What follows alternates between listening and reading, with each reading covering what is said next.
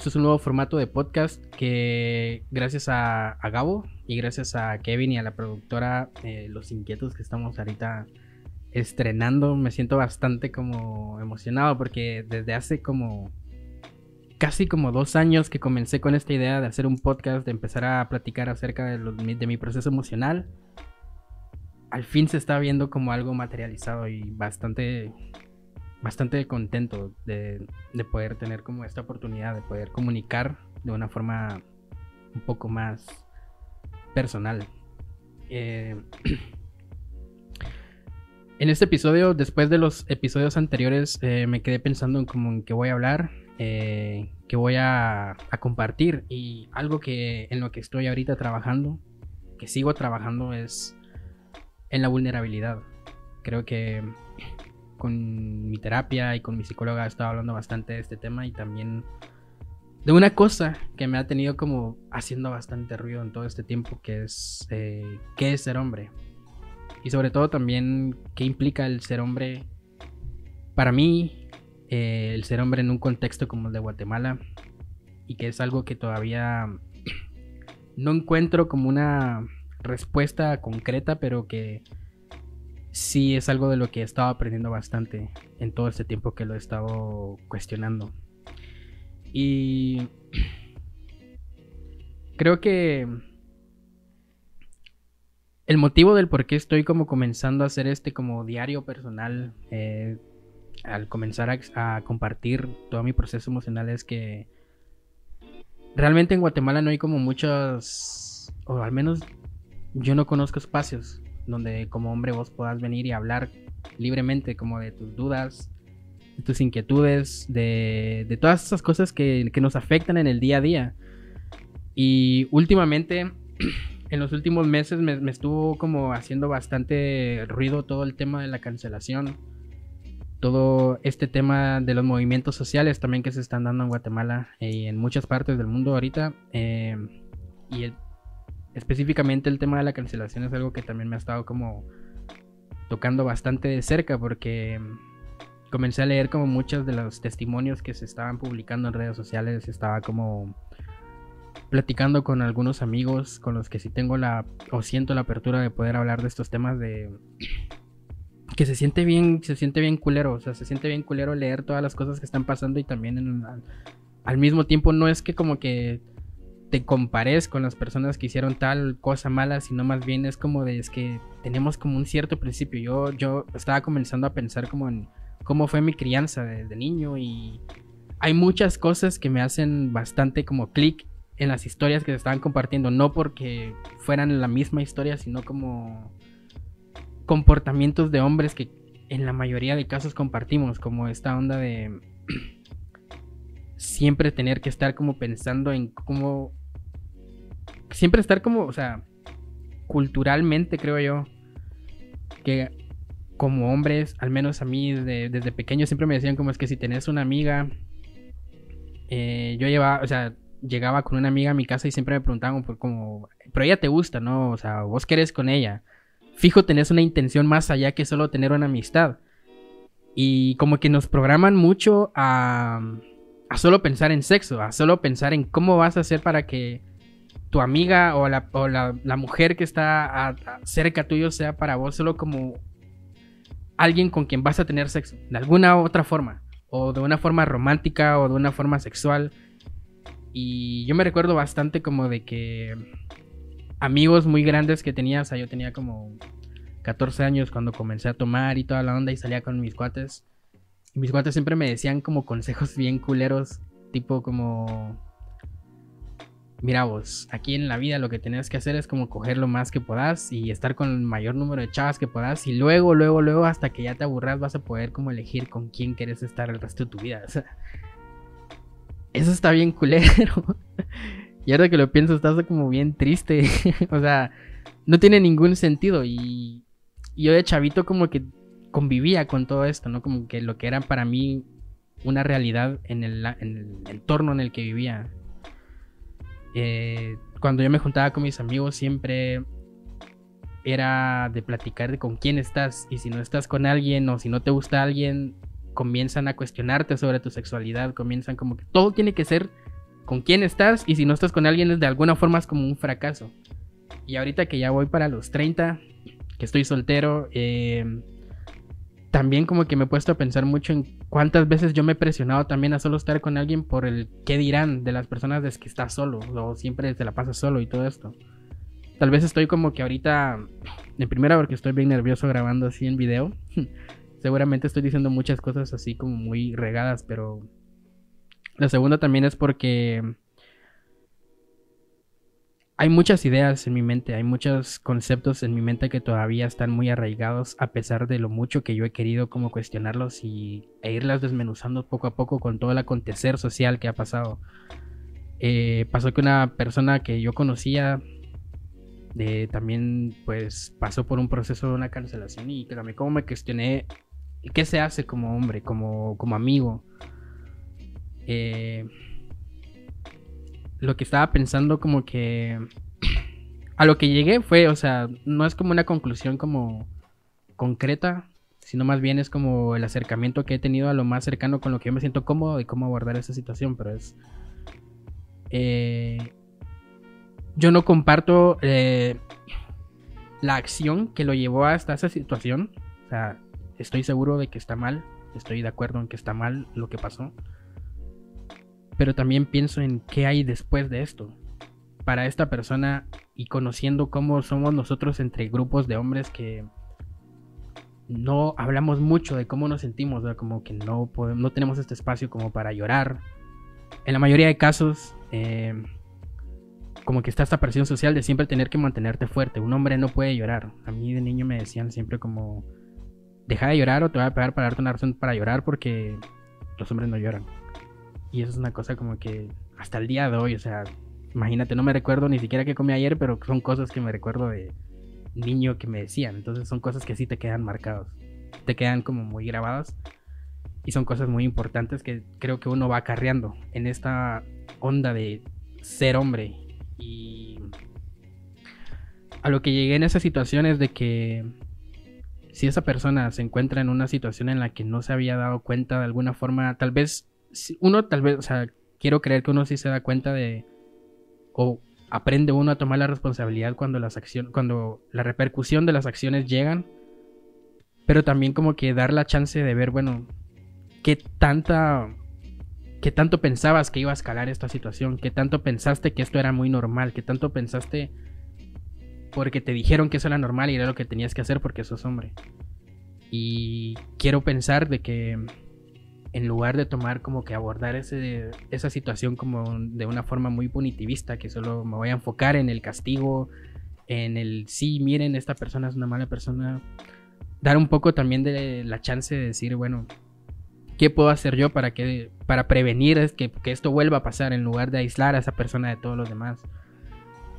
Eh, y creo que como, como amigos, si uno está como compartiendo con una persona que está pasando por una situación similar o que está cometiendo actos que lo pueden llevar, que pueden escalar bastante y que están mal, creo que uno como amigo debería de comenzar como primero también como eso mismo que a uno lo hace cuestionarse de las cosas que lo... Es que es bien incómodo cuestionarse. Es una mierda porque en este tiempo en el que vivimos hay muchas cosas que se están destapando como de... No es que no las sepamos, pero no estaban tan... O tal vez no las sabíamos. Eran, son como cosas que decís, verga, esto está muy mal. Esto siempre estuvo mal, pero ¿por qué siempre se me enseñó como algo bueno? Y no es como excusarse, sino que es como... Es que es una incomodidad bien culera, porque luego empezó a repasar todas las cosas. A mí me pasaba como cuando empezaron a pasar todas estas situaciones de las constelaciones.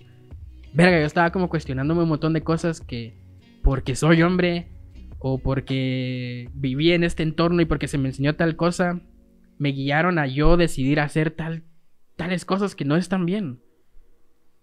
¿Qué haces con lo que ya se hizo? ¿Qué haces con, toda esa carga? ¿Qué haces con cuando, cuando una persona cercana a vos hizo algo peor todavía, que se lo llevó a otro extremo?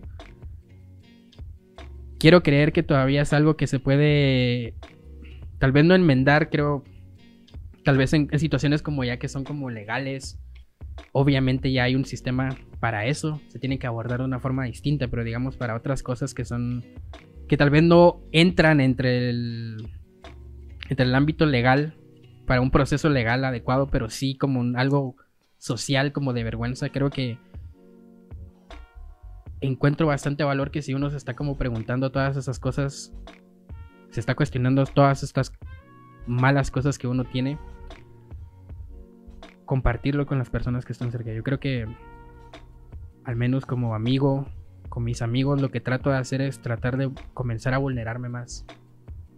Como hablar de, de temas un poco más personales y también llorar. Porque siento que se nos reprime tanto el no darnos la chance de llorar las cosas que nos duelen, de sentir miedo, porque siempre tenemos que estar aparentando de que estamos seguros con la vida, que estamos seguros en todo y de que nada, que somos inmutables, que un hombre siempre con el pecho arriba y todo. Siento que a mí personalmente todo el tiempo en que yo estuve frenando todo, el dejarme sentir tristeza, el dejarme no sentir eh, miedo y todas estas cosas, de no poder compartirlo, se van como acumulando dentro de vos y luego al rato solo salen como rabia, como como un enojo que no tiene no tiene ni principio ni fin, no tiene ni pies ni cabeza porque son enojos de cosas, situaciones que te pasaron en tu vida que ya pasaron. ¿Cómo las abordas? Esa persona que te hizo sentir así ya ni existe. Eh, a mí personalmente me pasaba como cosas que, que luego eh, descubrí con mi papá. pues mi papá falleció cuando tenía 16 años. Y ahorita a los 29 estoy como recabando toda esta información dentro de mí. Estoy dándome cuenta de verga. Estaba bien enojado con mi papá y no se lo pude decir. Mi papá no estaba todo el tiempo ahí en, en la casa para yo poder como expresarle. Y todavía digo como verga. O sea, ¿qué haces con todo eso? Entonces siento que la forma de canalizar las emociones, de cómo encontrar la forma de canalizar las, emociones es muy importante. Cuando se te dijo de que por ser hombre no, no, no, no es lo correcto expresar tus emociones. Y retomando un poco también lo de el tema de, de este amigo, pues creo que a lo que llegué, a la conclusión que llegué, al menos en este momento, es que es muy importante la reinserción social. Porque si todo lo dejamos en un castigo perpetuo, esa persona, yo voy a entender que solo se va a enojar con el mundo. Porque así como yo siento esta frustración de no poder explicar a las personas que me lastimaron o me hirieron en su momento, que tengo este enojo porque no lo puedo expresar en el momento en el que tenía que hacerlo, creo que puede ser similar si una persona se le cierran las puertas a querer expresar lo que siente y a decir, vergas, que sí la cagué, vergas, que esta mierda sí está mal. No quiero hacer esta mierda otra vez.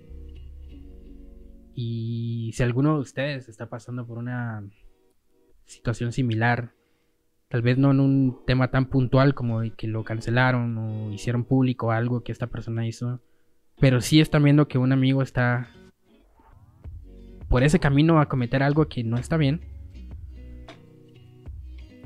creo que sí es importante también como que como comenzar a hacer esta plática que es incómoda pero a la vez necesaria, que tal vez suene mal, tal vez estoy mal en este momento en el que lo estoy diciendo y quiero pensar de que en un futuro voy a encontrar una respuesta más acertada, pero no le va a hacer caso a una amiga que se lo diga. Eh, no es que no, Es como... Me he dado cuenta que no escuchan porque tal vez ya están tan como... No quiero hablar de más personas, tal vez me estoy como excluyendo de eso, eh, pero creo que es importante. A ver, lo que quiero decir es, creo que es importante que en, toda esta reivindicación social que está sucediendo como un acontecimiento, un movimiento social muy grande, es que nosotros también tenemos un papel muy importante en este proceso de, construcción y reconstrucción. No solo es porque las mujeres están hablando de lo que está evidentemente mal, sino también cuál es el papel de nosotros en ese proceso. ¿Cómo lo vamos a tomar a nosotros de una forma personal? también para con nuestros amigos, para nuestro círculo cercano. Porque creo que se necesitan de ambos lados para poder comenzar a reivindicar todo esto que históricamente lleva bastante tiempo perpetuándose. No puede solo comenzar a cambiar de la nada en un año, dos años. Creo que es un trabajo bastante arduo. Y en nuestra generación nos, nos tocó esta mierda. Destapar todo esto porque hace 40 años, 50 años. Nuestros viejos no hablaban de eso, tal vez decían cosas muy culeras, muy que ahorita serían como, está muy mal. Y no había esa chance. No, no estaba toda esta democratización de las redes, eh, no estaba este lugar para exponer abiertamente, socialmente, todo lo que estaba pasando, lo que te hacía sentir mal creo que a pesar de que es un proceso bastante duro, bastante incómodo, bastante agotador, creo que vale mucho la pena porque la recompensa de eso, el darte cuenta de las cosas, te hace ser mejor persona. Para con vos mismo, para tratarte vos mejor. Trato ahorita ya no de contenerme en los momentos de en los que me siento enojado, en los que me siento triste, hablar con, mis amigos de cosas más vulnerables, que, que, son, es de vulnerarte, o sea, es cuando hablo con mis amigos de, de temas que para mí son muy incómodos, como temas de sexualidad, por ejemplo, de relaciones, de de sentirme solo. Creo que no vale la pena seguirnos haciendo los fuertes o los que somos inmutables. Porque realmente no lo somos. Creo que la parte de la experiencia como ser humano de todos estos sentimientos es una parte muy valiosa. Pero solo está. ha estado mal canalizada. Y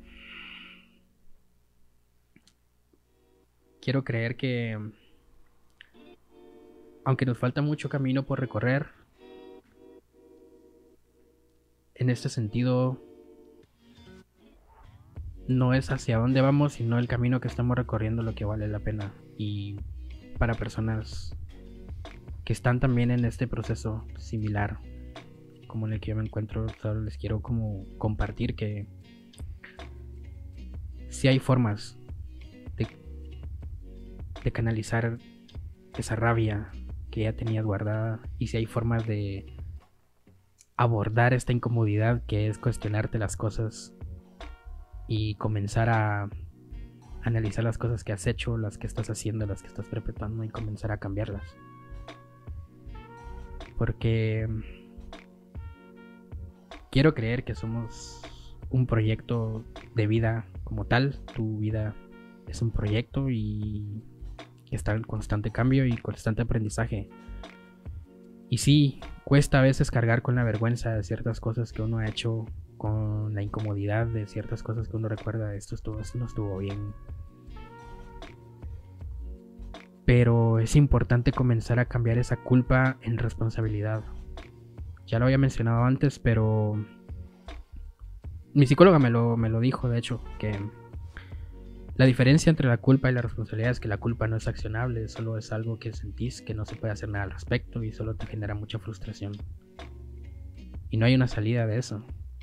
Pero la responsabilidad es solo como cambiar la palabra en es que yo me siento culpable a yo soy responsable de esto que hice, te da una chance de cambiarlo, de enmendarlo, de ser mejor para una próxima vez, de pedir perdón por algo creo que es bastante importante comenzar a utilizar las palabras a nuestro favor porque las palabras importan, eh, importan mucho.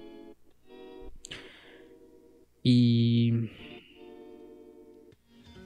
si sos alguien que siente mucha empatía, compartila.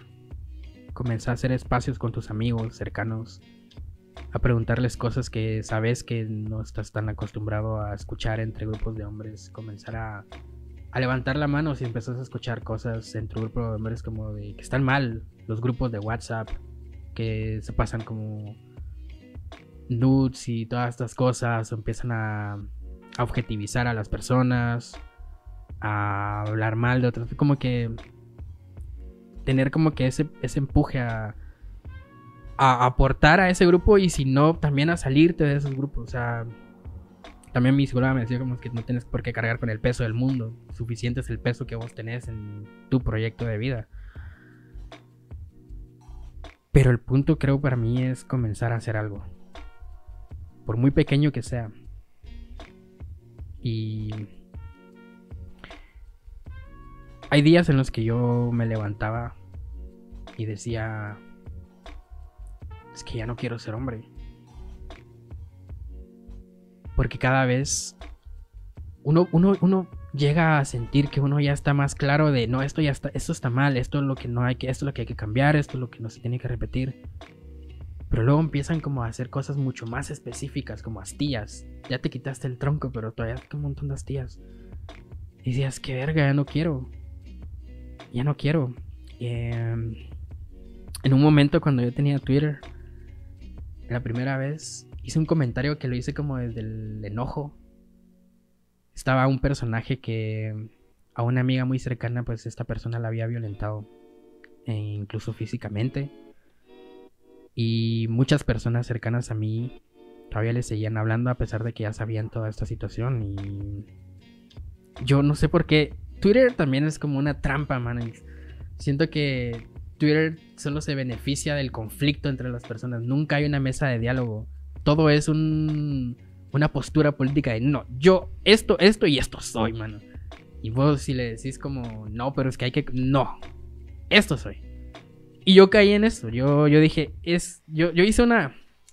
Me pronuncié muy enojado antes, que por qué dicen que apoyan a sus amigas, pero en este caso con este cerote no. Algo así puse. Y me recuerdo que ese día me sentí muy mal, primero porque me sentía muy enojado por lo que había pasado, lo que me había enterado de esta persona. Y segundo porque muchas chavas empezaron a retuitear ese tweet como mencionándome de sí, siempre hay un hombre que nos cuestiona en nuestro proceso. Yo, a huevos. Empecé a tener como mucho pánico y mucho miedo. Dije, a la verga, ¿qué estoy haciendo? ¿Qué estoy diciendo? ¿Qué dije? Va? Y lo que más me recuerda de esa situación es que me emputé por ser hombre. Dije, puta, es que a huevos, como soy hombre, no vale la pena lo que estoy diciendo. Cualquier mierda que diga, por muy enojado que esté, aunque en esta situación específica de esta persona yo sentía que tenía razón, vale verga que yo diga. Vale verga que yo diga que yo me siento enojado. Vale verga que yo diga que. Que ese cerote es una mierda. Vale verga porque siempre va a estar esta. Que, que ya está como por default, es que sos hombre vale verga. No es culpa de nadie, es, es un acontecimiento histórico sin precedentes ahorita y es una ola bastante grande que, que nos toca ahorita vivir y que seguro dentro de 100 años se va a ver atrás y vamos a verlo como de una forma, bueno, ya no, porque va a estar muerto por suerte.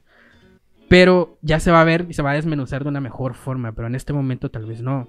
En este momento en el que yo puse ese tweet dije, sí, y me recuerdo que ese día me fui a llorar con mi mejor amiga. con mi amiga más cercana y le digo, mano, es que estoy a verga de ser hombre. Porque siento que no importa lo que yo estoy diciendo. Porque entiendo el contexto, entiendo que hay una violencia de género que siempre había estado, pero solo nunca se había hablado y qué bueno que se esté hablando ahorita. Y al mismo tiempo yo digo, pero es que, mano, entonces no importo yo, no importo como hombre, o sea. Y, lo comparto no como una excusa de no, pobrecito, te va, no. Es más bien, tal vez a mí me sirvió como un recordatorio de que sí reconozco el peso del mundo, pero también lo que yo siento sigue importando. Tal vez la forma en la que, no, lo que, que la canalicé no estuvo bien. Pero voy a aprender de esto. Voy a aprender a ya no lo voy a canalizar así. Primero porque ese cerote ni, ni, leyó mi tweet y ni cambió como persona por mi tweet, ¿va? Y segundo porque no era el mejor medio para yo expresarme en mi enojo. Y a lo que voy con esto es de que ni siquiera sé si me siento como un hombre. Ni siquiera, o sea, ni siquiera sé si es que no quiera ser hombre, sino tal vez solo se... Es algo que voy a seguir explorando después. No... Es algo como muy todavía complejo en mi mente. No quiere decir que no me identifique como un hombre, pero sí que... hay más de mí que solo el hombre que socialmente se me pueda reconocer que soy. Y creo que para terminar un poco, eh, un poco bastante ya el episodio, les quiero compartir una pequeña parte de un libro que estoy leyendo que se llama Hombres que ya no hacen sufrir por amor. Es de Coral Herrera, si la conocen. Ella tiene un podcast también muy bueno y este libro también es bueno. Eh, hablando un poco también de lo de la amistad entre hombres y mujeres. Hay una parte que me gustó mucho y dice, la amistad también es política. Y la amistad entre hombres y mujeres es revolucionaria, pues se revela contra las normas patriarcales que nos quieren enfrentados, divididos, unos encima de otros, cogiendo, reproduciéndonos y batallando en luchas de poder eternas. Por eso, cuando nos juntamos sin ningún tipo de interés personal, sin afán de dominarnos o de utilizarnos, movidos solo por el deseo de disfrutarnos y acompañarnos, el patriarcado se tambalea. Yo siento que la amistad entre hombres y mujeres no solo es posible, sino que además es una de las relaciones más bonitas que existen, porque desafía las normas del patriarcado, que nos quieren en relaciones desiguales y batallando en la guerra del amor. Y pues nada, creo que este primer episodio ya a cámara es un poco distinto, me siento bastante distinto, no es lo mismo que estar hablando enfrente de una computadora, ahora estoy hablando con Gabriel, que Gabriel está aquí asentando de sí. Pero me hace sentir más acompañado, mano. Muchas gracias por acompañarme también en este proceso. Y... No, buen gusto.